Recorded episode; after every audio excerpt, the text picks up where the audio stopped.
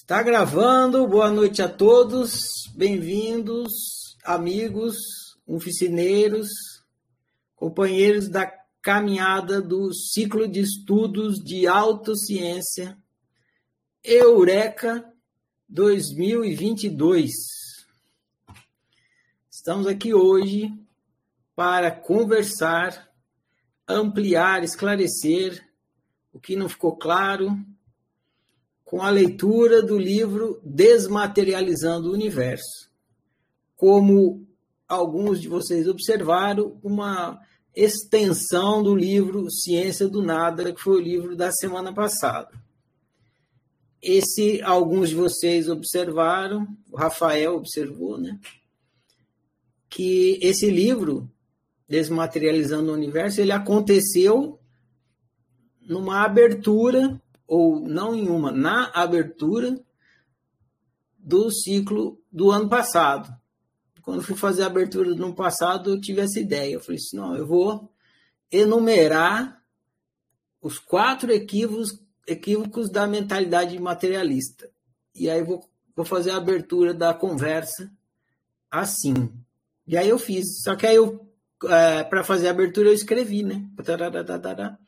Aí depois eu peguei, coloquei, fiz um livro e melhorei o texto e tal.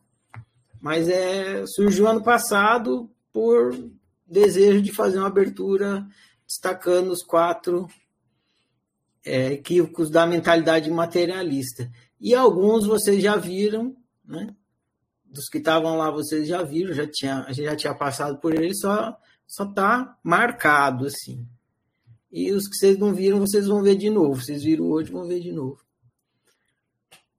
Então, que ficasse, minha ideia, quando eu escrevi esse texto aí, é que fique explícito, dito, ó, mentalidade materialista é um equívoco e está aqui, tum, tum, tum. Por que, que a gente fica preso nela? O principal é a gente reconhecer o equívoco para poder não ficar preso na mentalidade materialista desmaterialização da matéria é uma questão de entender que a matéria nunca foi material. E esse título é provocante, né? provocador mesmo. Ah, vou desmaterializar o universo. Se a gente não consegue desmaterializar nenhuma ervilha no entendimento que a gente tem de desmaterialização, como é que vai desmaterializar o universo? Né? E ainda lendo um livro, ah, eu vou ler um livro e vou desmaterializar o universo. Se, se eu te prometesse um, sei lá, uma metralhadora de raio laser, uma bomba atômica, né? Mas não, você vai desmaterializar o universo lendo um livro, ouvindo uma explicação, fazendo uma prática de autoobservação, você vai desmaterializar o universo. Como é que pode uma, uma coisa dessa? Pode, porque a ideia de que a matéria é material é um equívoco. Então, a partir do momento que você entende o equívoco, você fala, pô, matéria não é matéria. Pronto, você desmaterializou o universo. Né? Matéria é uma experiência. É uma experiência, uma experiência de fisicalidade, uma experiência de matéria, uma experiência de duro, de ou molhado, ou quente e tal. É isso. Então, matéria não é matéria, matéria é experiência. Só que a gente está tão acostumado, desde que começou a experiência, desde o comecinho, a gente está acostumado a acreditar que a matéria é material e que o mundo é externo, e nunca ninguém contradisse isso. Para todo lugar que você vai, na escola, tudo, todas as disciplinas, todas vão reforçar essa crença. Ninguém vai contradizer essa crença. Então, além dos, dos uh, da natureza da experiência é, empurrar você para acreditar que, que o mundo é externo e a matéria é material, por conta dos sentidos, os cinco sentidos, quase que te obrigam a acreditar nisso. Ainda tem toda a cultura que também vai testemunhar esse favor? Ah, então você não tem como. Como que você, se os cinco sentidos que você tem, quase que te obriga a acreditar que o, o, a realidade é externa, né? que existe um mundo externo, que a matéria é material, e ainda todo mundo acredita nisso, como que você vai conseguir é, sair desse equívoco? Não vai. Você não vai conseguir sair desse equívoco. E se alguém chegar falando que isso é um equívoco, você vai achar que a pessoa é doida, que, que, que não faz sentido, que a pessoa endoidou, que está falando besteira. E isso não é de hoje, não. Lá atrás, lá na Grécia, é, os filósofos já falavam, Platão já falava da caverna de Platão e tal. E ele mesmo dizia lá na alegoria da caverna de Platão que as pessoas estavam lá assistindo as sombras, né? Quando ele falava sombra, ele estava querendo dizer que a realidade é virtual, é uma sombra. Ela não é de fato aquilo, é uma sombra, ela é virtual. E e alguém sai da caverna, entende isso, quando volta ninguém acredita. Ou, isso aí que você está vendo é uma sombra, não é de fato, não, não é como que as coisas são.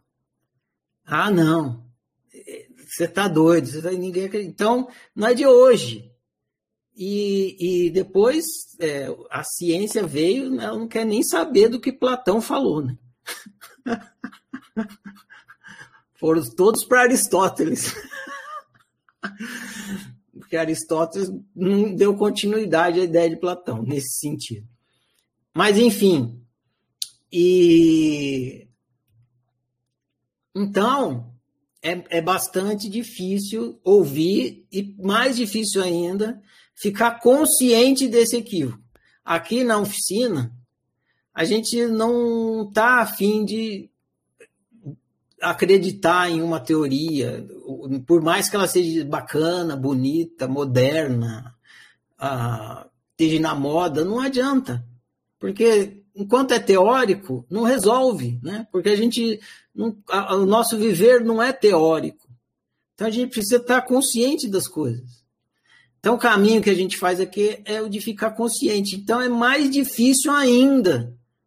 Porque se você recebeu uma informação e e vocês viram, está cada vez mais popular falar que a realidade é simulada, que a gente vive numa simulação e tal. Mas isso aí vai se falar muito. Agora, entre falar e você ficar consciente da coisa, então é da água para o vinho, né? E a nossa proposta aqui é autocientífica. Então a gente não quer a teoria, a gente quer ficar consciente da coisa. Então é mais difícil. Então, para que a gente fique consciente, é preciso explicar os equívocos, que a gente vai, investiga o equívoco e fala, nossa, é mesmo. Né? Que nem eu falei lá atrás, na, não atrás, recentemente, na resenha de um filme da história do Papai Noel. Aí o cara fala, você é criança e você acredita em Papai Noel. É verdade absoluta para você o Papai Noel. Só que aí você começa a pensar e fala, pô, mas como é que o, o, Papai Noel vai entregar todos os presentes numa noite só? Aí, é mesmo, né? Como é que ele vai entregar todos os presentes? Como é que ele vai colocar todos os presentes num trenó só? Tudo. Ele vai entregar no mundo inteiro, ele vai entregar presente e vai colocar tudo num trenó. E como é que ele vai passar em todas as casas do mundo inteiro numa noite só? E como é que ele vai entrar pela chaminé se apartamento nem chaminé tem? Aí você vai começando a desconfiar que tem alguma coisa podre no reino da Dinamarca. Né? Acho que é a frase do, Shakespeare. Assim. Ah, tem alguma coisa errada. Então, na hora que a oficina está explicando os equívocos do materialismo, é para a gente olhar e ver, bem mesmo, tem alguma coisa errada a gente precisa ficar consciente do equívoco para sair do equívoco. Então, eu vou procurar hoje tentar dar algumas é, demonstrações para a gente ir despertando para o fato de que a matéria não é material. Ela é uma construção mental dentro da sua cabeça. O videozinho lá da. É, o fim do mundo externo é para isso, para a gente começar a entender que é uma construção mental dentro da cabeça e depois dar um passo a mais, entender que a cabeça também é uma construção. Porque a cabeça, o cérebro é material. Se matéria é experiência, então o cérebro também não, não é matéria. é aí que buga, né? Então, como é que faz? Não, onde é que a coisa está acontecendo? Onde é que processa? Processa aonde processa? Em você. Né? E não no cérebro. Ah, então, vou, vamos caminhar aqui um pouco, vamos ver se a gente consegue esclarecer isso. Então, eu vou mostrar algumas coisas aqui para vocês que vai é, desafiar o raciocínio tradicional de vocês. E é justamente por isso, porque vocês precisam sair desse raciocínio tradicional, que é o raciocínio materialista. Se vocês não saírem do raciocínio materialista, vocês não vão conseguir entender criação de realidade e não vão ter autoconhecimento existencial. Então, vou começar com esse pendrive aqui o Jorge que gosta de sincronicidade, olha lá, Jorge, sincronicidade, né? Estava falando de pendrive hoje. Vou, co vou começar com esse pendrive aqui, para a gente entender por que matéria não é material. Vocês estão vendo esse pendrive aqui? Vocês sabem que aqui dentro vai coisas, né? Você pode colocar um monte de coisa aqui. É, é uma memória de computador. Você espeta lá no seu computador é o pendrive. Todo mundo deve conhecer um pendrive. Então, vou te perguntar. Se eu te falar que aqui dentro desse pendrive, aqui dentro, aqui dentro desse pendrive, se eu te dissesse que aqui dentro desse pendrive tem uma vaca, você acreditaria? Tem uma vaca aqui dentro do pendrive. Você acredita que tem uma vaca aqui dentro? Pois eu vou provar para vocês que tem uma vaca aqui dentro desse pendrive. Eu vou colocar o pendrive aqui no meu computador. Agora eu vou fazer uma operação aqui. Pronto, vocês estão me vendo aqui. Vou ficar aqui no cantinho. Aqui, ó, vocês estão vendo aqui, ó, pendrive.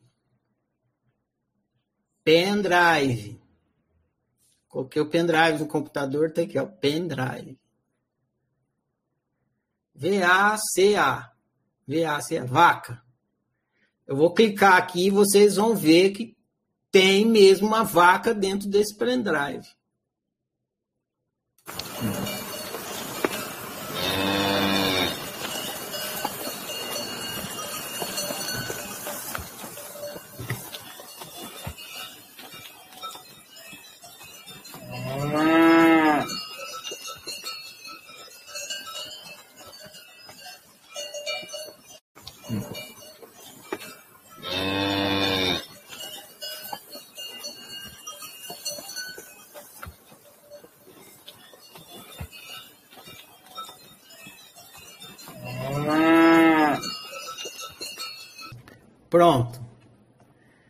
E aí, é, tinha ou não tinha uma vaca dentro do pendrive? Tinha ou não tinha uma vaca? Eu menti? Tá aí, não tá provado que tinha uma vaca dentro do pendrive? Tá aí, ó, tinha uma vaca dentro de um pendrive. Claro que vocês, ah, tá, a vaca é virtual. É sobre isso que a gente vai conversar agora. O universo também é virtual. E a vaca que você, que você vê lá no pasto também é virtual. E ela está dentro de um pendrive também. Como que absurdo! Pois é, como eu estou falando, parece um absurdo. Mas acabei de mostrar para vocês, estou provando para vocês que tinha uma vaca dentro do pendrive. Ah, e outra, não é uma vaca morta, hein? Não é uma vaca morta. A vaca dentro do pendrive está viva. É uma vaca viva E não é só a vaca, tem a vaca, tem o pasto, tem as árvores. E a vaca está comendo a grama. Olha lá, é uma vaca viva, olha lá. Não é uma vaca morta, olha só. Tem uma vaca viva dentro do pendrive. Né? Você está falando que o mundo externo não é externo, né? o mundo externo não é externo, está dentro de mim. Então, quero ver. Coloca o universo dentro do pendrive. se é isso que você quer, vamos lá, né? Seu desejo é uma ordem. O universo dentro do pendrive.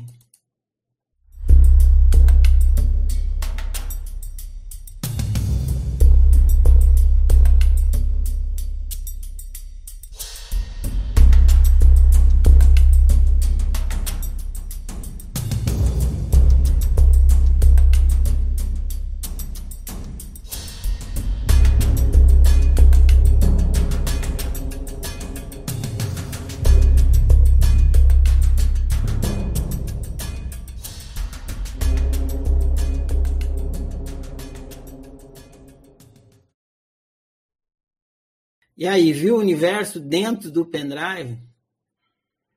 Porque o universo cabe dentro de um pendrive. Ou no nosso caso aqui, que a gente está estudando, porque o tudo cabe dentro do nada. Que é, o nada, é, se o pendrive é alguma coisa, o nada é nada. Né? Por que, que o tudo cabe dentro do nada, que é nada? Por que, que o universo cabe dentro de um pendrive? Porque o universo não é externo nem material. Ele é inerente ao observador e virtual. De vez em quando eu falo interno, né? Tá dentro de você é um jeito de falar que facilita, né? Mas se você é nada, nada não tem dentro e fora. Então ele é inerente a você. Inerente, imanente. É você. E virtual. É por isso que o universo cabe num pendrive. É por isso que o universo cabe dentro de você. O universo cabe dentro de você porque o universo é virtual.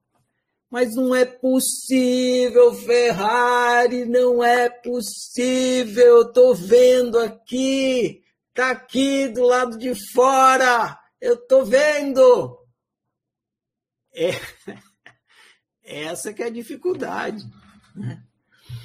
É isso que eu falei lá no começo. Os cinco sentidos criam essa perspectiva perceptiva de fisicalidade que faz com que você, ser observador, passe a acreditar que tem uma coisa do lado de fora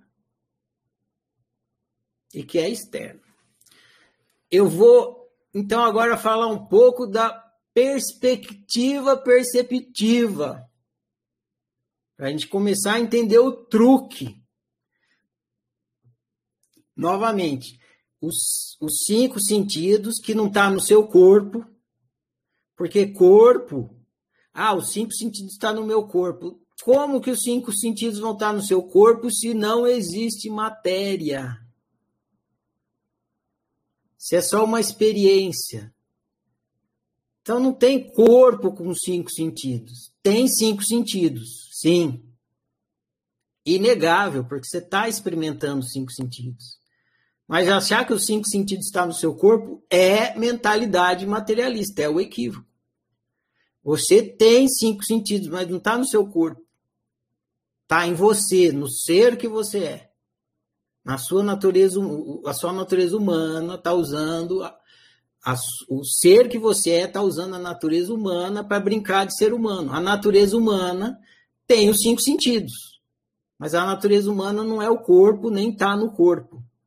É ela que está dando essa sensação de que você é um corpo e está num corpo. Então, quando, quando você ser decide brincar de ser humano, você instala em você a natureza humana. Isso faz você achar que você está num corpo, que você está dentro de um corpo. Te dá uma perspectiva perceptiva de dentro e fora. Porque se você não tiver essa perspectiva de dentro e fora, você não vai brincar a brincadeira de ser humano e ter essa ideia de deslocamento, de tempo, de subir, de descer e tudo mais que você tem. Então você precisa, para ter a brincadeira de, de ser humano, assumir essa perspectiva perceptiva. O que acontece é que a gente dorme nessa perspectiva perceptiva, dorme, e esquece que a gente é um ser que está brincando. A gente começa a achar que a gente é só humano, só o corpo. Então, o despertar existencial não é para acabar com a perspectiva perceptiva. Nem é possível isso. Mas é para acordar o ser que dormiu e está babando e esqueceu que ele é um ser brincando de humano e não só humano. Então, voltando. Então, tem essa perspectiva perceptiva. Na hora que você decide brincar de ser humano e ela, pá, te joga na sensação de que você é um corpo no espaço e tudo mais, que você está cansado de saber como é que é. Agora, não é só esse problema de perspectiva perceptiva, de, de você ser um corpo no espaço. Ela te põe na posição de primeira pessoa. Isso que quando que você está na posição de primeira pessoa, que quem joga videogame sabe o que, que é? É quando você está no ponto de vista da câmera. Vocês estão me vendo aí, é, e vocês estão olhando para mim, vocês estão vendo como se estivesse vendo a tela do cinema. Primeira pessoa é quando você está no ponto de vista da câmera, você está filmando a coisa. Na hora que você está na perspectiva perceptiva de primeira pessoa e dentro de um corpo, que você vê uns pedaços do seu corpo assim, ó. Você vê o braço, você vê um pouco do nariz, você olha para baixo, você vê as pernas. Né? Você tem a sensação de que está vendo o braço, a sensação de que você está vendo o nariz, a sensação. Fechou. Nunca mais você vai acordar. Você vai ficar babando aí que você é o corpo. Porque porque a perspectiva perceptiva é muito poderosa e eficaz em fazer você acreditar que você está dentro do corpo. Então, agora a gente vai ver um exemplo de perspectiva perceptiva de primeira pessoa para vocês começarem a entender o que, que é isso que vocês estão tendo e despertando. Então, vamos lá.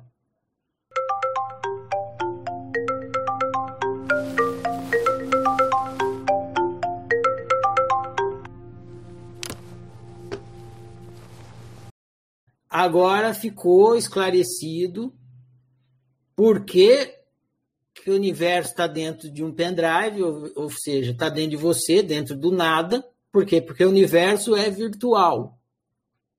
Ele é virtual, ele não é físico, não é material. Uma pergunta que vocês deveriam se perguntar é assim, por que, que o universo não pode ser virtual? Qual, qual é o grande problema dele ser virtual? Né? Ah, não pode, não pode, tem que ser material. Por quê? Você é muito mais inteligente, mais sensato que ele seja virtual. Né? Seja virtual com sensação de fisicalidade, perfeito. Você vive como se fosse material, mas é virtual. Maravilhoso. Por que não? Qual é o grande problema disso? Porque o cara, quando explica isso, ele é doido. Se parece óbvio e sensato. Muito bem. E outra, a questão do, dos sentidos que faz você ter a noção de estar tá dentro do corpo e na perspectiva de primeira pessoa e tal. Agora, a gente vai entender uma pergunta que vocês fizeram aí sobre o outro. A gente vai entender a questão do eu e do outro. Vamos ver se esclarece. Eu vou precisar abrir um outro programa aqui, vamos ver se funciona, que agora não é mais vídeo, agora é um programa de desenho. Muito bem. Vocês estão vendo aí o quê? Uma pessoa que provavelmente está no deserto, fazendo assim, né? O braço corta, fazendo assim. Tá. E na frente dessa pessoa tem um deserto e tem outra pessoa, uma que está assim, dançando com uma cerveja na mão, provavelmente. Dançando a Macarena. Então, tem duas pessoas aí, uma uma do lado de cá, que seria você em primeira pessoa, né, olhando para o deserto. Então, imagina que a primeira pessoa é você em primeira pessoa, olhando para o deserto, e na sua frente tem esse deserto, e tem essa pessoa dançando Macarena aí. Faz conta que é um amigo seu. Então, essa é a realidade que você está experimentando. O que acontece quando você está experimentando uma realidade? O que acontece é o seguinte: quando você experimenta uma realidade assim, você entende assim, ó. Tá vendo? Você entende assim, ó. Esse aqui sou eu. Esse aqui do braço, esse aqui sou eu. Esse aqui não sou eu, esse cara dançando aqui no deserto não sou eu. O ambiente não sou eu, então as nuvens aqui não sou eu. E o deserto, tudo aqui, não sou eu. Então é isso, ó. O braço aqui, que daqui vai ter esse corpo, você está achando que você está aqui. Isso é você, eu. É isso que a gente precisa entender, essa noção de eu. Você está achando que isso aí, isso sou eu. Agora, isso não sou eu, esse cara dançando não sou eu, deserto não sou eu, as nuvens não sou eu, o resto do universo não sou eu. Eu sou só esse corpinho aqui. Todo o resto do universo não sou eu. Todo o resto da realidade não sou eu. Nessa realidade toda aqui, eu sou só esse corpo. Aqui, o deserto não sou eu, não é eu. As nuvens não sou eu. E essa, esse cara dançando aqui não sou eu. É assim que você entende realidade cotidianamente quando você está experimentando realidade. Exatamente assim. Você acha isso aqui, ó, que não é eu. Isso está equivocado. Se você ficar nesse equívoco, você nunca consegue despertar existencialmente. Você não consegue ter um despertar existencial enquanto você não sai desse equívoco. Porque essa, isso aqui tudo é a realidade. E você está experimentando a realidade inteira. E você está criando a realidade inteira. Você está criando o deserto, esse carinha que você está criando. Você está criando as nuvens e está criando o seu corpo também. É tudo. Você é a tela, lembra? Está criando tudo. Não é essa tela aqui que está criando tudo. Ela está criando só um pedaço, por acaso? Está criando tudo. Só que você, no dia a dia, você acredita que você é só o corpinho, só um pedaço da, da realidade que está experimentando.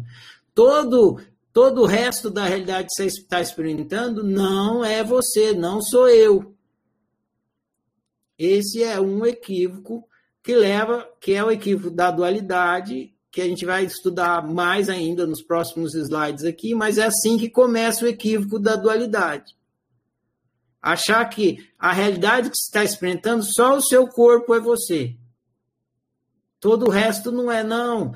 Tudo é você, o que inclui o seu corpo. E, mas como que eu sou esse cara? Você já vai entender. Você é esse cara. Como que eu sou as nuvens? Você é as nuvens. É a, você que está criando essa realidade, por isso você está experimentando ela. Como que eu sou esse deserto? Você é o deserto. O que, o que não é você, você chama de outro. Então você fala assim: ah, esse aqui sou eu, o corpo, esse sou eu. Esse aqui é outro, a nuvem é outra, o deserto é outro. Então, na sua realidade, você é só um pedacinho dela, tudo o resto é outro. Então, aí vamos supor que você está na sala. Nesse momento, você, dentro do equívoco do materialismo, você está considerando que você é o corpo. Tudo o resto não é você, é outro. A parede é outro, o, o computador é outro, o celular é outro, o chão é outro, o chinelo é outro, a camisa é outra, a cadeira é outra, tudo é outro. É assim que você vive. Porque é assim que funciona a perspectiva de uma fisicalidade. Agora, você pode despertar que é assim que funciona, mas não é, você não é só isso aqui, só esse corpo. Mesmo que você viva dentro da perspectiva de que você está dentro do corpo, você pode estar tá consciente de que é só um truque da experiência de fisicalidade. Se você despertar consciência. E para despertar, você tem que praticar a autociência, autoobservação existencial. Então, aqui eu estou dando dicas para você praticar a autoobservação existencial. Então, isso aqui é errado também. Não é você só isso. Você, tudo que você chama de outro, na sua realidade, tudo que você chama de outro na sua realidade é você. Então, o correto é esse aqui. Ó. Eu, eu, eu. Eu sou isso, eu sou a nuvem, eu sou esse cara, eu sou o deserto. Tudo sou eu. Tudo. Por quê? Porque eu estou criando essa realidade, essa realidade é, eu manifesto. Eu me experimentando. Não tem nada na minha realidade que não seja feito de mim mesmo. Igual num sonho, não tem nada no sonho que não seja feito de você mesmo. Na realidade também, tudo é feito de você mesmo. Então, tudo que você experimenta é você. A pessoa é você, né? tudo é você. Nesse exato momento é isso. Tudo que você está experimentando é você. Você é a parede, você é o pijama, você é a cueca, você é, é o. É, é o chinelo, você é o abajur, você é o. Tudo é você.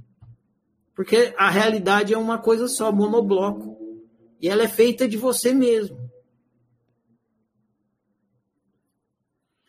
Então, esse, esse é o que está acontecendo de fato. Isso é o tudo, que a gente já estudou. Isso é o tudo. Eita, que eu clico errado aqui. Isso aqui é o tudo. Eu, eu, eu, eu, eu, eu sou tudo. Não é isso que a gente estudou? Eu sou tudo. Isso é o tudo, isso é o tudão. Quando você faz a, a, a prática do, do olho, da meditação, da iluminação do olho de peixe, né? Isso é tudo. Era isso que era a prática. Muito bem. Aí vem, e cadê o nada, Ferrari? Se isso é tudo e eu sou o nada, cadê o nada? Cadê o nada? O nada está aqui, ó. Vou mostrar para vocês nesse slide aqui, ó. Aí o nada. Viu nada? Ó. Tudo e nada. Tá vendo a diferença? Tudo e nada. Tudo e nada. Viu a diferença? Não viu, por quê? Porque como que você vai ver o nada? O tudo é o estado do nada. Então, quando você está vendo tudo, você está vendo o estado do nada, o estado de você mesmo. Então, quando você olha para o tudo, você está vendo nada. Só que você está vendo nada manifesto. Você não vai conseguir ver o nada imanifesto. Você tem consciência do manifesto. Por quê? Porque o imanifesto é a própria consciência. Então, você não vê o nada. Ah, mas eu quero ver o nada. Não tem, nunca vai ver. Agora, pedagogicamente, eu vou te mostrar o nada. Pedagogicamente. Porque você nunca vai ver o nada do jeito que eu vou te mostrar aqui. É só pedagógico você entender. Pedagógico. Vou repetir de novo. É pedagógico. Tá vendo nada agora? É isso. O que, que tem por trás da imagem? A tela em branco a tela em branco que está criando tudo. É isso que é você, como ser. Você ser é a tela em branco. Só que você está sempre se manifestando. Então, você sempre vai ver assim. Até porque se você não se manifestar, você não tem nada para ver. Então, você sempre vai ver o nada assim. Nunca assim. Isso é só um exemplo pedagógico. Você entender que tem uma tela por trás da imagem. Onde é que está a imagem? Está no nada, na tela em branco. Muito bem. Então, como é que é, na verdade? É assim, ó. tudo ou nada. Tudo junto. Não é o tudo, tem o tudo e tem o nada. Tem você tudo e você nada. Não. É sempre as duas coisas. Você tudo, nada. Tá aqui, ó, ao mesmo tempo. Isso que é o tal do monismo, a não dualidade. É você entender que o, o tudo é o estado do nada. E é, é exatamente o que está aqui. O que é essa tela? É o estado da tela. Esse é o estado da tela. A tela é nada. O estado dela é essa formatação aqui, que dá essa ideia dessa imagem. Beleza? Agora vem a grande pergunta, que é realmente o que é mais difícil. Se vocês entenderem aqui, está ótimo. E talvez vocês entendam o próximo passo. Mas é o mais difícil. Porque a gente confunde existência com realidade. Isso já deve estar claro aqui, né? A existência é o nada, é a tela. A realidade é, é com forma, a existência é sem forma. É a fábrica da forma. Muito bem. Então a grande pergunta é o seguinte: vocês fizeram aí, duas ou três pessoas fizeram na abertura. Cadê o outro então? Ué, cadê o outro? Se, se aqui sou eu, aqui sou eu, aqui sou eu, aqui sou eu, cadê o outro? Cadê o outro? O outro tá aqui, ó eu fiz um recurso pedagógico para ver se vocês entendem o que está o outro, porque não tem como mostrar.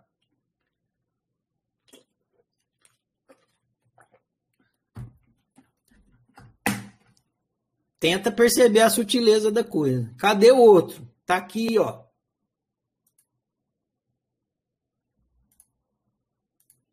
Tá vendo o outro? O outro é esse que está observando você. Por, por isso que eu coloquei escrito aqui, outro vazadinho aqui. Você tem a sensação de que é uma espécie de um vidro, ou então um olho olhando assim. Esse aqui que você está vendo é você. Esse aqui é esse aqui, ó, na tela número 1. Um. Esse bracinho aqui. Você só estava vendo o braço? Aqui ele está inteiro. Esse aqui é você. E esse seu amigo olhando para você tá te vendo assim.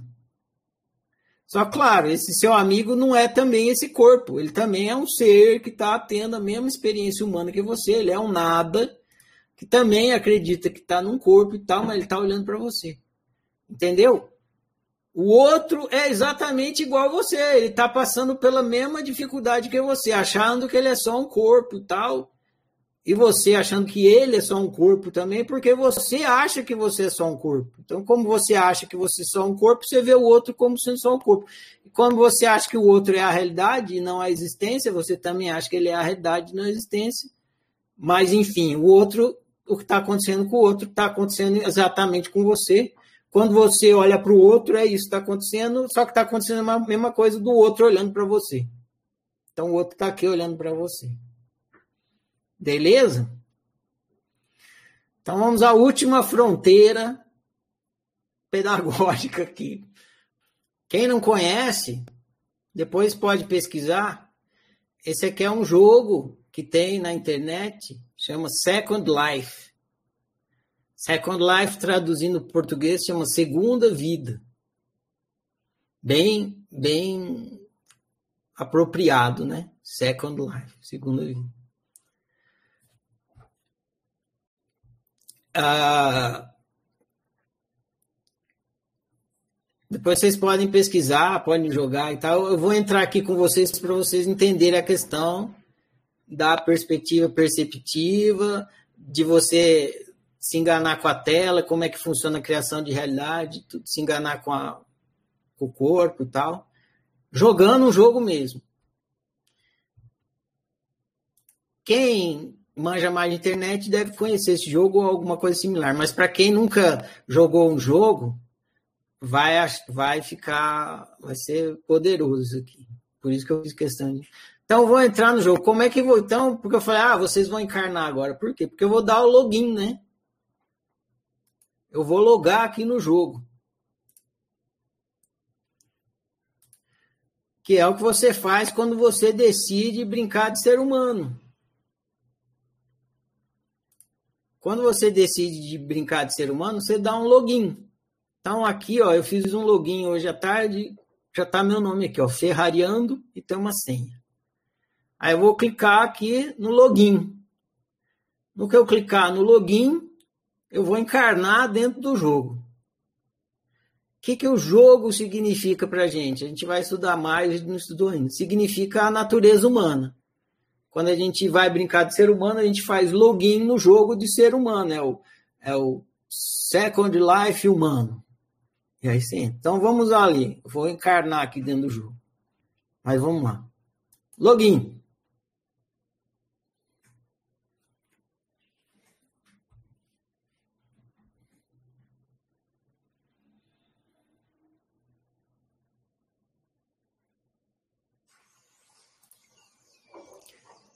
Pronto. Esse carinha alaranjado aí sou eu dentro do jogo.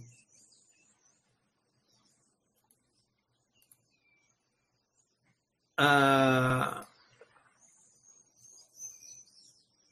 nesse jogo você consegue, eu vou andar com ele, ó. Ele anda. Anda desgraça.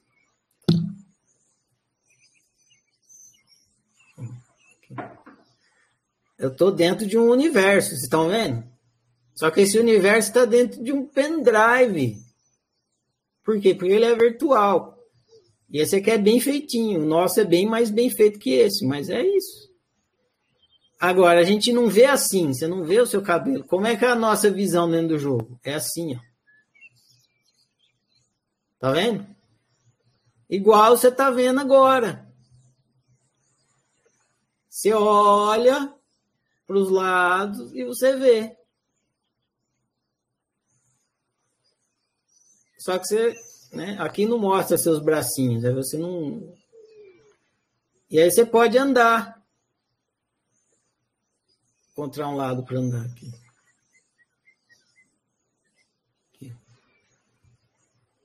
Ó, você está se deslocando. Você vai lá. Você chega perto, tem o bar. Aí você vai até o bar, você pega uma bebida, tal, tudo virtual. Não tem necessidade de ser física. Por quê? Porque na hora que você beber, aqui no jogo não, né? Você não vai sentir a água gelada descendo para sua garganta, mas na experiência humana você sente. Então você tem a sensação de estar tá pegando, tato, você tem a sensação visual e você tem a sensação de que desce a água pela garganta, tudo ao mesmo tempo. Nó, na hora que isso tudo acontece ao mesmo tempo, é impossível você não acreditar que é um mundo externo aí. Mas não é. Ó. Imagina que você nascesse com um óculos de realidade virtual.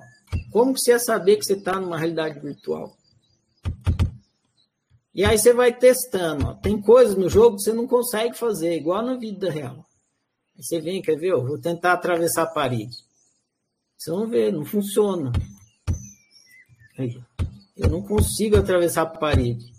Igual na vida real. Puta, eu poderia, se o jogo permitisse, atravessa a parede. Se não permitisse, eu não atravessa. Fazer o quê? Você vai ficar batendo a cabeça na parede. O jogo tem um jeito que ele funciona.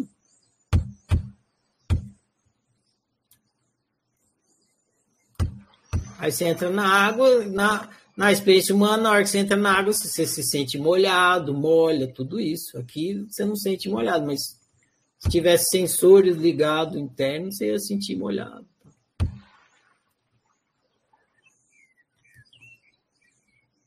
Aí tem outras pessoas, essas pessoas aí, ó, elas estão tendo a mesma experiência que você de lá para cá. Só que você acha que você é um corpo, entende? Mesmo aqui. Você tem que entender que você é a tela inteira. Então, eu vou andar aqui, e fica observando que você é a tela inteira, o que, que vai acontecer? Você vai ver que você não vai para lugar nenhum. É a tela que se transforma. Entendeu? A tela está se transformando. É isso. Você é a tela, está se transformando. Você, enquanto ser, você não se desloca. Por quê? Porque você está anterior ao espaço-tempo tudo aqui que tem aqui, ó, tem espaço, tá? É, é, é sensação de corpo, noção de corpo e tal. Eu não consigo subir na árvore também. Ou consigo? Não. É difícil mexer com o avatar assim. É mais fácil mexer com ele assim que você perde a noção. Dá para fazer ele correr. Vou fazer ele correr que aí vocês dão um rolê.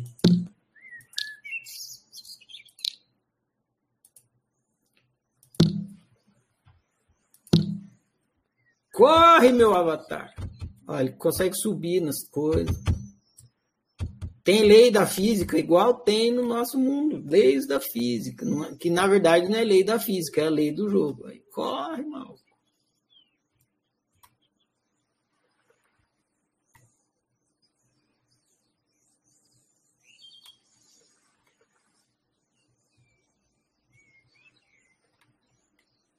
Agora eu vou mostrar um truque para vocês que é muito comum. Vou botar aqui, ó.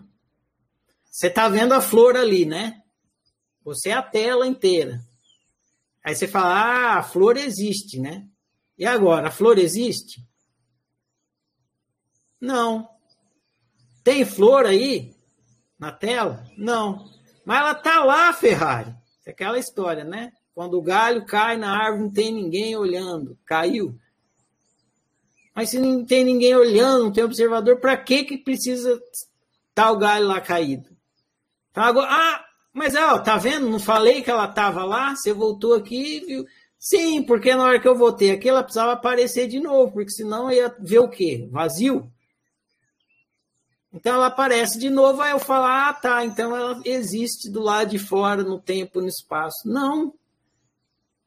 Ela só existe quando eu preciso observar ela. Quando não preciso observar as flores, ela desaparece. A minha natureza humana não cria, igual o programa não está criando. Na hora que eu preciso, ela cria, entendeu? Só que você está sempre criando, não tem lugar que eu olho aqui que vai ter vazio, sempre vai ter alguma coisa. Então você sempre achar que eu estou contido no espaço. Quando na verdade eu sou o espaço, eu sou a tela. E se eu olhar assim, eu vou achar que eu sou inclusive esse corpo aqui, ó. Aliás, né? Se eu conseguisse olhar assim, eu ia perceber que eu não sou. Essa aqui é a viagem astral, né? Quando o cara sai do corpo, essa aqui é a viagem astral. Ô, oh, meu corpo dormindo lá na cama. Só que não tem corpo dormindo na cama, não tem corpo, ele é a tela o tempo todo. Ele só mudou, né? Não, a perspectiva de que ele estava assim e ficou assim. Pá, vou nadar! Tô nadando aqui, ó. Vou nadar. Tururu. Que chega até o fim lá. Olá! É preciso sair da ilha para ver a ilha. Olá, sair da ilha. Vou voltar para a ilha.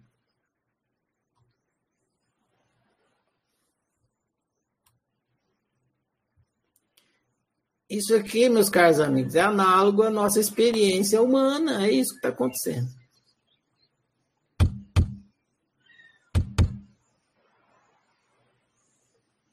E você está aí na sua tela, no seu monitor, e essas outras pessoas que estão aí, a árvore e o abacate, as plantas, estão lá no monitor deles, e cada um está jogando. Você está jogando ser um ser humano aqui, com esse corpinho. A árvore está jogando ser uma árvore. E o que, que, a, que, que a árvore está vendo? Não sei, jamais saberei. Eu só vejo o meu ponto de vista. Agora eu vou desencarnar. Sair do Second Life. Morri. Morri, gente! Morri! Olha eu aqui no breu. Pode, pode falar que estou te ouvindo. Desliguei o meu porque o meu tava com uma espécie de delay aqui para mim, né? Queria ver se ah. parava. Então, a minha dúvida ainda é. Talvez seja uma questão terminológica só. Mas quando você fala criar, que eu, tô, que eu crio a minha realidade. Sim e não, né? Porque eu crio no, na medida em que eu decodifico. E só só existe algo porque eu estou de decodificando. Então é sim nesse sentido. Mas é não no sentido de que o input, os outros seres, os outros a seres, a frequência que chega, é, é, não sou eu que estou te criei, eu não criei a arte, eu não criei o bicho. Eles existem por si, eles são seres autônomos. Estou te ouvindo. O bicho não, o bicho foi você que criou. Porque o bicho é a decodificação. Agora, o que você falou do ser, sim. Você não criou o impulso, você decodificou um impulso. O impulso você não criou. Agora, esse impulso decodificado para você é cachorro. O cachorro foi você que criou. Entendi. Entendeu? Uhum, entendi. É porque quando você fala assim, não existe realidade externa, não existe, não existe. É porque é a mesma coisa, sim e não. A tela inteira, eu sou a tela inteira, tudo que eu tô vendo. E o outro ser é uma tela inteira também. Vazia. Então não tem externo. Ele é outro, só isso. Você é um nada e ele é outro nada. Então não tem externo e interno. Entendeu? Mas ele não sou eu quem crio. Não, ele existe e você existe. Ser não é criado, ser existe. Isso é o significado da palavra ser. Ser é o que existe. Ele existe, ele é um nada que existe. Você é outro nada que existe. Quando um nada interage com outro nada, cada um usa uma interface para decodificar o outro. Você vê esse outro ser que é nada sendo cachorro. E ele, você não sabe o que ele está vendo. Ele não é externo a você, ele é outro, ele não é você. Só isso. Mas ele não é externo a você. Entendeu? Porque externo é um conceito de materialismo. Vamos supor que passa um cachorro na sua frente e, sei lá, e vai, chega para te atacar, chega para te morder. E aí, assim, é, ok, tudo sou eu que crio. Só que o cachorro vindo para me morder, eu tô decodificando, é um impulso lá, não sei o quê. Eu não sei se eu tô conseguindo. O que eu quero perguntar é assim: eu tô criando uma realidade ruim, que eu não quero. Eu não queria que o cachorro viesse me atacar. Como eu escolho? Não, agora eu não quero mais criar. Tchau, cachorro, pum, penso, fecha o olho, ele some. Eu não, não tô sabendo perguntar. Naquele jogo lá, eu estava controlando no Second Life, eu estava controlando o avatarzinho e estava indo para lá. Vamos supor que tivesse um cachorro ali e tivesse alguém, um outro jogador jogando o cachorro, tá? Uhum. Quem estaria controlando o cachorro? O outro jogador. O que, que eu posso fazer se o cachorro vier me morder? Sai correndo. Sair correndo. Entendeu? Você. Você criou o cachorro te atacando? De certa forma, sim, porque se eu não decodifico aquele sinal em forma de cachorro, por mais que aquele jogador tente me atacar, ele não vai conseguir, porque não existe cachorro na minha realidade. Entendeu? Mas você não escolhe, você cria, mas você não escolhe se ele vai te atacar ou não. Aí eu de, deixa eu te explicar um negócio que você vai entender e todo mundo vai entender porque é uma dificuldade. Você escolhe brincar de ser humano. Eu escolhi entrar no Second Life, não escolhi? Uhum. Na hora que eu entro no Second Life, vem alguém e joga uma pedra em cima de mim. É culpa minha? Sim e não. Exatamente, sim e não. Sim, porque ninguém me obrigou a entrar no jogo. Não porque não, eu não joguei a pedra em cima da minha cabeça, foi o outro. Então, na raiz da coisa, tudo que acontece comigo é culpa minha, porque eu escolhi entrar dentro do jogo e vem tudo no pacote. Mas claro que dentro do jogo eu tô com a mão no meu mouse controlando o meu jogo, e o outro tá com a mão no mouse dele. Eu não consigo, o mouse é o arbítrio. Eu não consigo colocar a mão no mouse do outro. Quem tá com a mão no outro mouse é o outro jogador. Agora, se ele é, é, um cachorro e ele vir me morder, é culpa minha, porque eu decidi entrar no jogo, mas também não fui eu que pus o cachorro, foi ele que tá colocando o cachorro. Só que eu não consigo controlar o mouse dele, então sai correndo. É o que dá para fazer. Entendeu? É assim, é simples. E se eu mudar a minha vibração e a minha frequência, a minha capacidade de decodificação, eu consigo decodificar coisas que estejam mais alinhadas à minha frequência. Ou seja, ah, deixa, deixa eu. Mais... Deixa, Não, deixa eu explicar outra coisa. Isso aí a gente vai estudar um pouquinho mais para frente. O, o, William, inclusive, queria tocar nesse assunto. É o seguinte: que é a questão do significante. Na hora que você decide jogar um jogo, você ser, decide jogar um jogo, você faz login lá, ou você instala a natureza humana em você, tá, vou jogar o jogo de ser humano. Beleza. Na hora que você instala a natureza humana em você, a natureza humana, ela decodifica impulso em formas humanas automaticamente. Igual o Second Life, entendeu? O cara mexe lá, eu falo, ah, eu não quero ver cachorro. Não tem essa. Eu entrei no Second Life e eu vou ver cachorro. Se o jogo, se a programação diz que, que aquele determinado impulso eu vou experimentar como cachorro, não tem o que fazer. Eu entrei assim que o jogo funciona. Então, na hora que você entra na natureza humana, ela fala assim: na hora que o fogo chegar, vai te queimar. Beleza, é assim que for, não tem jeito. Então, na hora que aparecer uma determinada coisa, você vai ver como laranja. Não tem jeito, eu não vou conseguir ver laranja igual abacate. Entendeu? Porque a natureza humana em mim funciona automaticamente decodificando os impulsos nas formas que, que é a da natureza humana.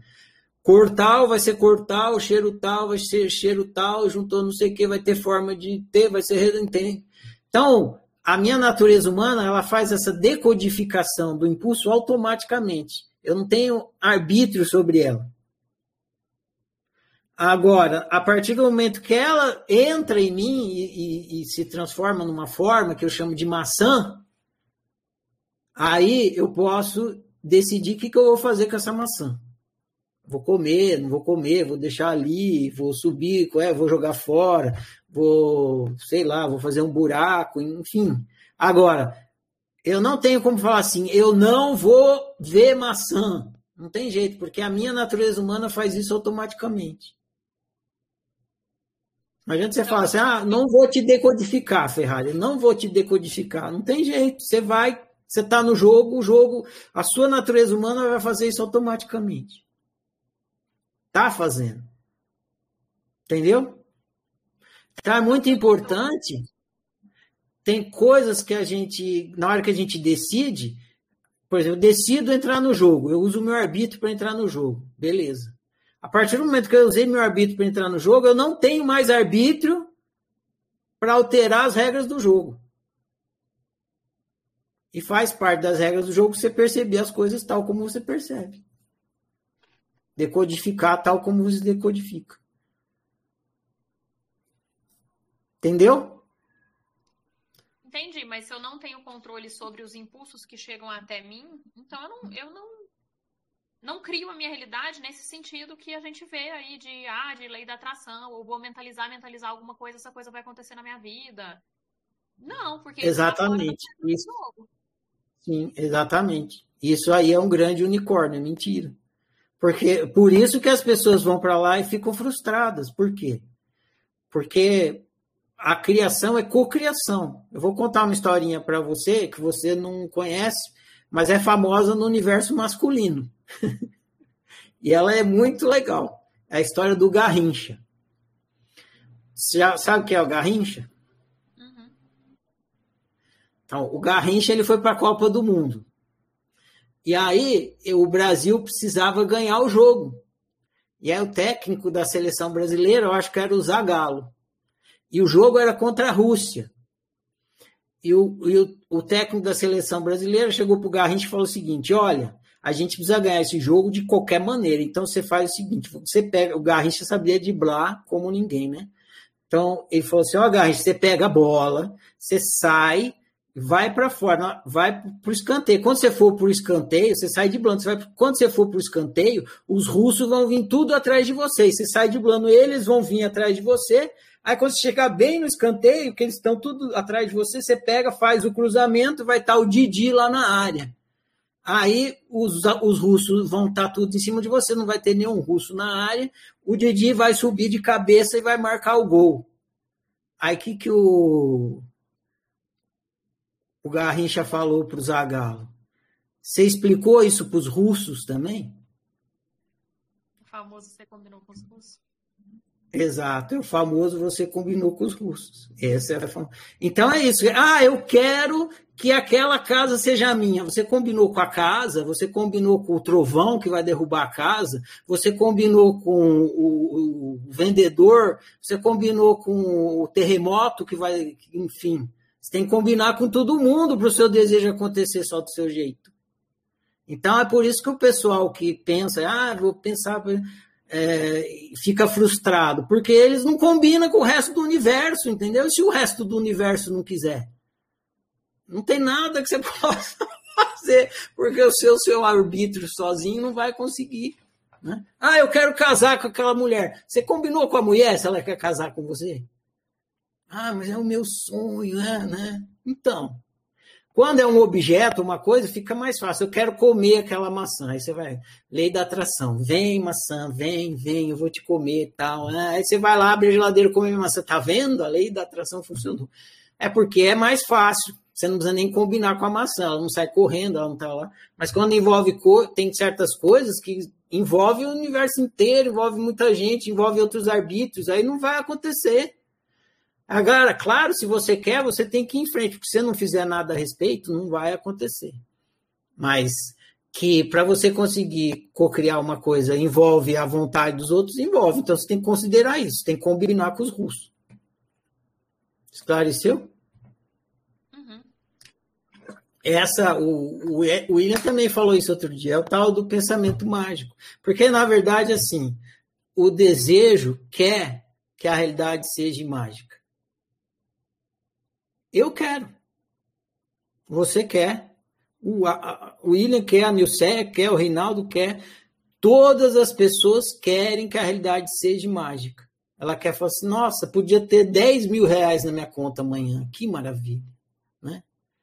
Ah, aquela pessoa que eu adoro podia gostar de mim também. tal. Todo mundo quer que a realidade, o desejo quer que a realidade seja mágica. Quando a gente for entrar na parte psicológica, a gente vai ver isso. O desejo quer que a realidade seja imagem. Agora, desculpa aí. Não é assim que a brincadeira funciona. Não é assim que a brincadeira funciona. E se você ficar na ilusão de que é, você só vai conseguir viver mal. Posso fazer mais uma última pergunta? A última. Entendi. E para mim faz muito mais sentido isso que você está me respondendo do que qualquer coisa de pensamento mágico. Faz muito mais sentido. Mas algumas coisas acontecem, você vou falar da minha experiência pessoal, não estou falando de nada de ninguém. Por exemplo, eu tomo uma decisão. Nossa, eu decidi que agora eu vou estudar espiritualidade, existencialismo. De repente, a minha irmã do nada fala do seu curso. De repente, o curso já tinha acabado as inscrições. Eu eu tava quase dormindo, indo por, sonhando assim, me dá um estalo, eu falei, vou mandar uma mensagem.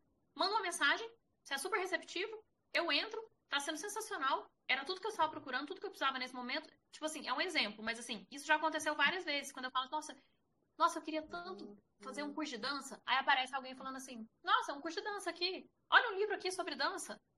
Tipo, o Jung vai chamar de sincronicidade, sei lá mais o que, tem outros nomes, mas e aí, isso é pensamento mágico? Isso é coincidência? Ou tem alguma coisa a ver com vibração? Que a gente, quando você toma uma decisão, quando a sua consciência toma uma decisão que você vai fazer tal coisa, isso abre certas portas, abre, cria possibilidades? Ou isso é viagem? Eu não. A minha resposta para sua pergunta, sincera e autocientífica, é não sei. Essa é a resposta que eu posso dar. Porque se eu soubesse, eu te diria, então eu não, não posso te dizer porque eu não sei. Agora eu posso te dar uma reflexão de algo que você pode considerar e talvez chegar numa ideia de alguma coisa. E é uma pergunta. Então, segundo o que a gente está conversando aqui, você entendeu que toda criação é uma cocriação. Então, tem todos os seres do universo estão trabalhando junto com você na cocriação da realidade, quer você esteja ciente disso ou não. Entendeu? Quer você esteja consciente que, que tem ser, todos os seres do universo estão colaborando com você na criação, ou não, eles estão, entendeu? Dito isso, eu te pergunto: você conhece todos os seres do universo que estão colaborando com a sua cocriação? Então pode ser que tenha algum que você não conheça que esteja fazendo isso. Talvez isso te ajude a entender o que você está querendo entender. Massa. Obrigada. É nóis. Valeu pelas perguntas. Luana, primeiro o William, depois você.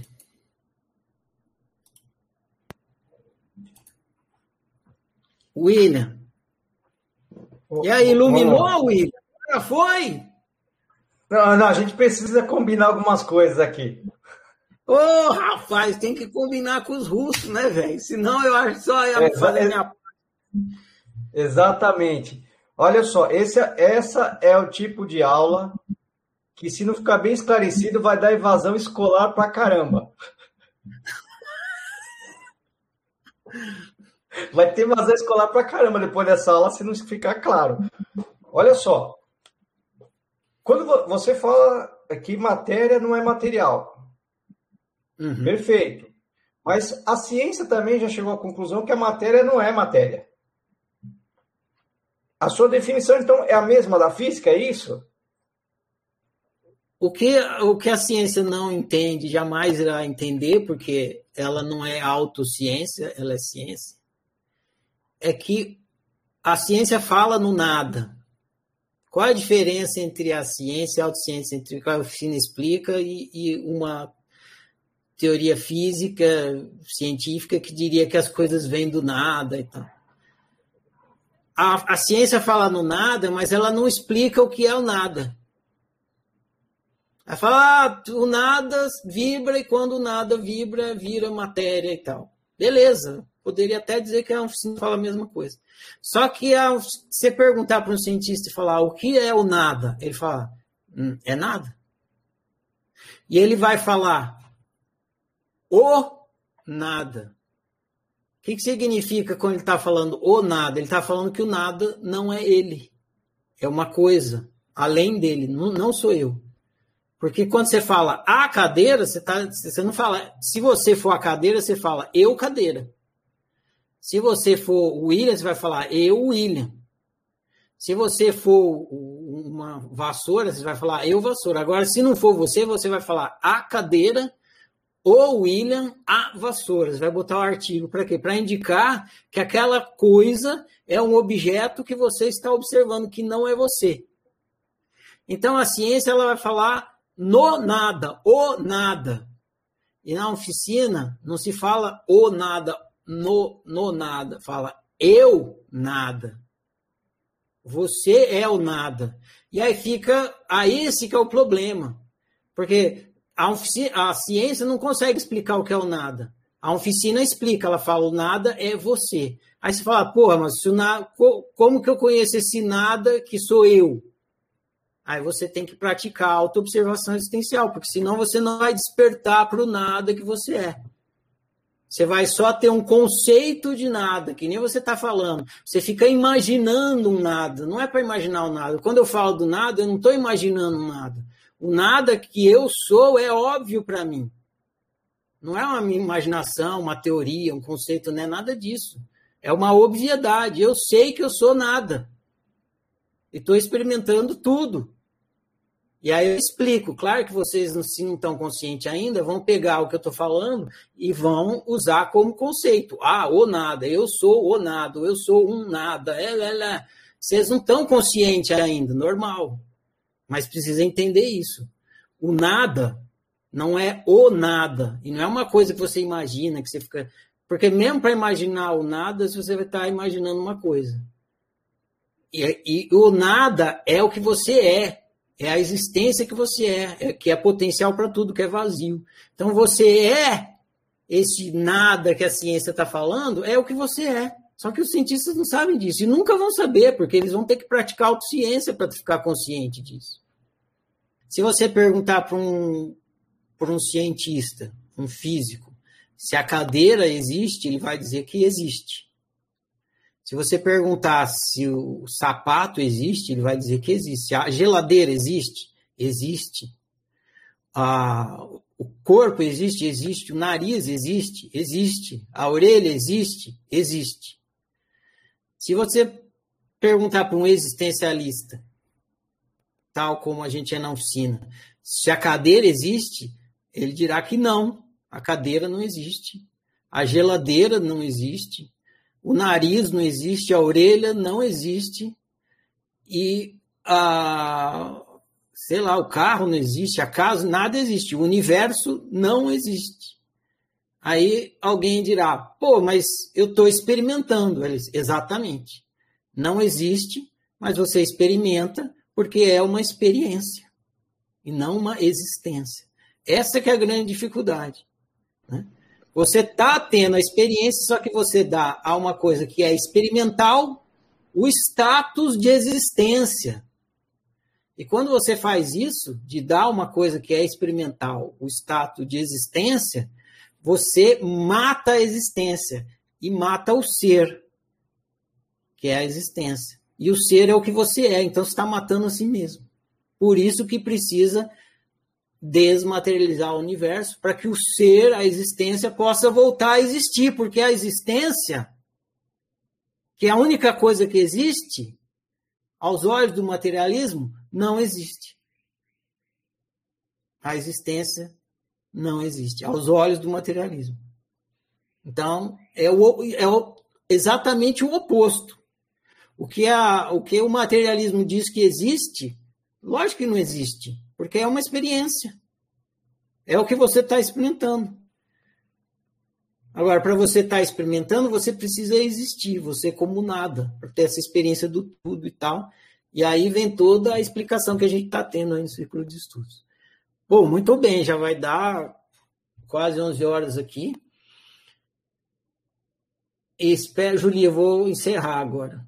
Espero que, que os exercícios que eu trouxe aqui, as ideias pedagógicas, os apoios pedagógicos do, do Second Life, um negócio que eu fiz do CorelDRAW lá, o, o videozinho, o universo dentro do pendrive, tenham ajudado vocês é, quero só para finalizar dizer que não adianta explicar. Eu posso explicar, reexplicar, explicar.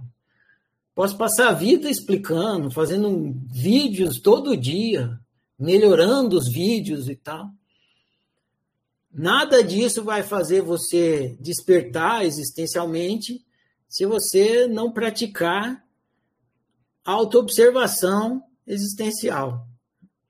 Então, poderia, apesar de a gente ter feito toda uma conversa aqui, ter, ter feito todo um, um monte de, de coisas pedagógicas para ajudar você a despertar, a perceber os equívocos e tal, eu poderia dizer que mais eficiente é se você acordar todo dia e fazer a, a, a iluminação do olho de peixe, porque aquilo é uma prática. Né? E o que vai realmente fazer você despertar a consciência é a prática. Ficar debatendo teoria faz parte, pode ajudar, mas a prática ajuda como ninguém. Eu não despertei existencialmente debatendo teoria. Eu pratiquei autoobservação existencial e a autoobservação deixou óbvio as coisas que eu explico hoje, eu produzi explicações, mas isso veio da prática, foi da prática para as explicações, não das explicações para a prática. Então, re, reforço isso. Se você é uma pessoa que quer entender a sua existência, eu quero saber o que é o que, o que é o ser que eu sou. O que vai te levar até lá não é nada do que eu fale, nem um livro, nada disso. É você praticar a autoobservação existencial. E depois, consequentemente, a mesma coisa. Se você quiser entender a sua natureza humana, você vai ter que praticar autoobservação psicológica. E se você quiser entender a pessoa que você é, autoobservação pessoal. Então, aqui na oficina, a gente é praticante e tem essas conversas para ajudar na prática, mas não adianta você ficar só na conversa. Se você não praticar, é para você ver aí que né, muito veterano que está fazendo de novo o ciclo e ainda não, Não teve um despertar existencial. Já veio aqui, já ouviu a explicação que eu falei, às vezes uma, duas vezes, debateu comigo, eu falei, mostrei o equívoco e tal. Se não praticou, não desperta, não tem jeito. Então, e outros que despertam se desenvolve facilmente. Por quê? Porque praticou, ficou óbvio, aí qualquer palavra ele, se, ele lida com a coisa, não é a palavra que vai atrapalhar ele. Enfim, deixa esse lembrete aí. Porque a gente faz malabarismo pedagógico aqui, mas não tem pedagogia melhor do que a prática da autoobservação, né? para despertar consciência.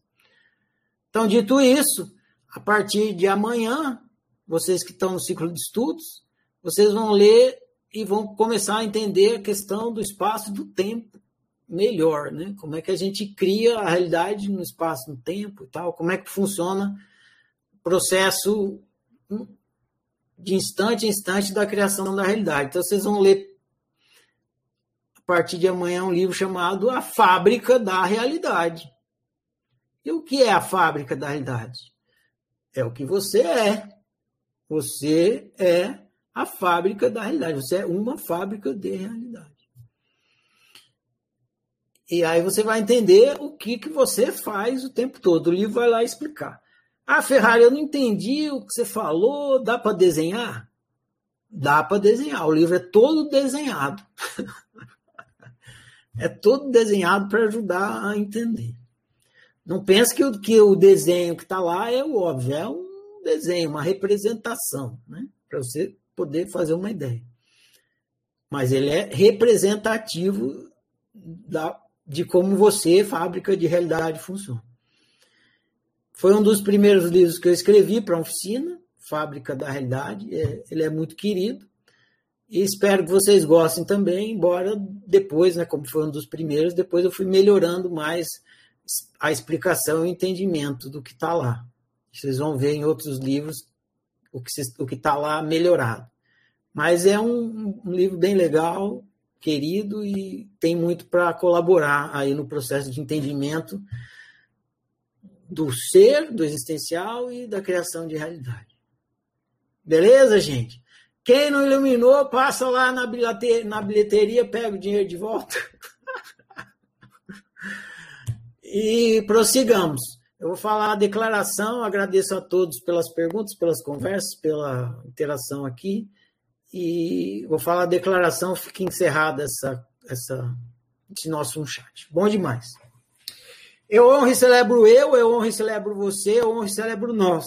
Eu honro e celebro a minha diferença, eu honro e celebro a sua diferença, eu honro e celebro a nossa diferença. Eu sou outro você, você é outro eu, nós somos todos e cada um, por isso, toda e qualquer forma de exclusão, de desrespeito que me chega, de mim não passa. Eu sou por minha unicidade, eu sou por sua unicidade, eu sou por nossa unicidade. Que o meu viver confirme as minhas palavras e assim seja. Boa noite, gente. Prossigamos.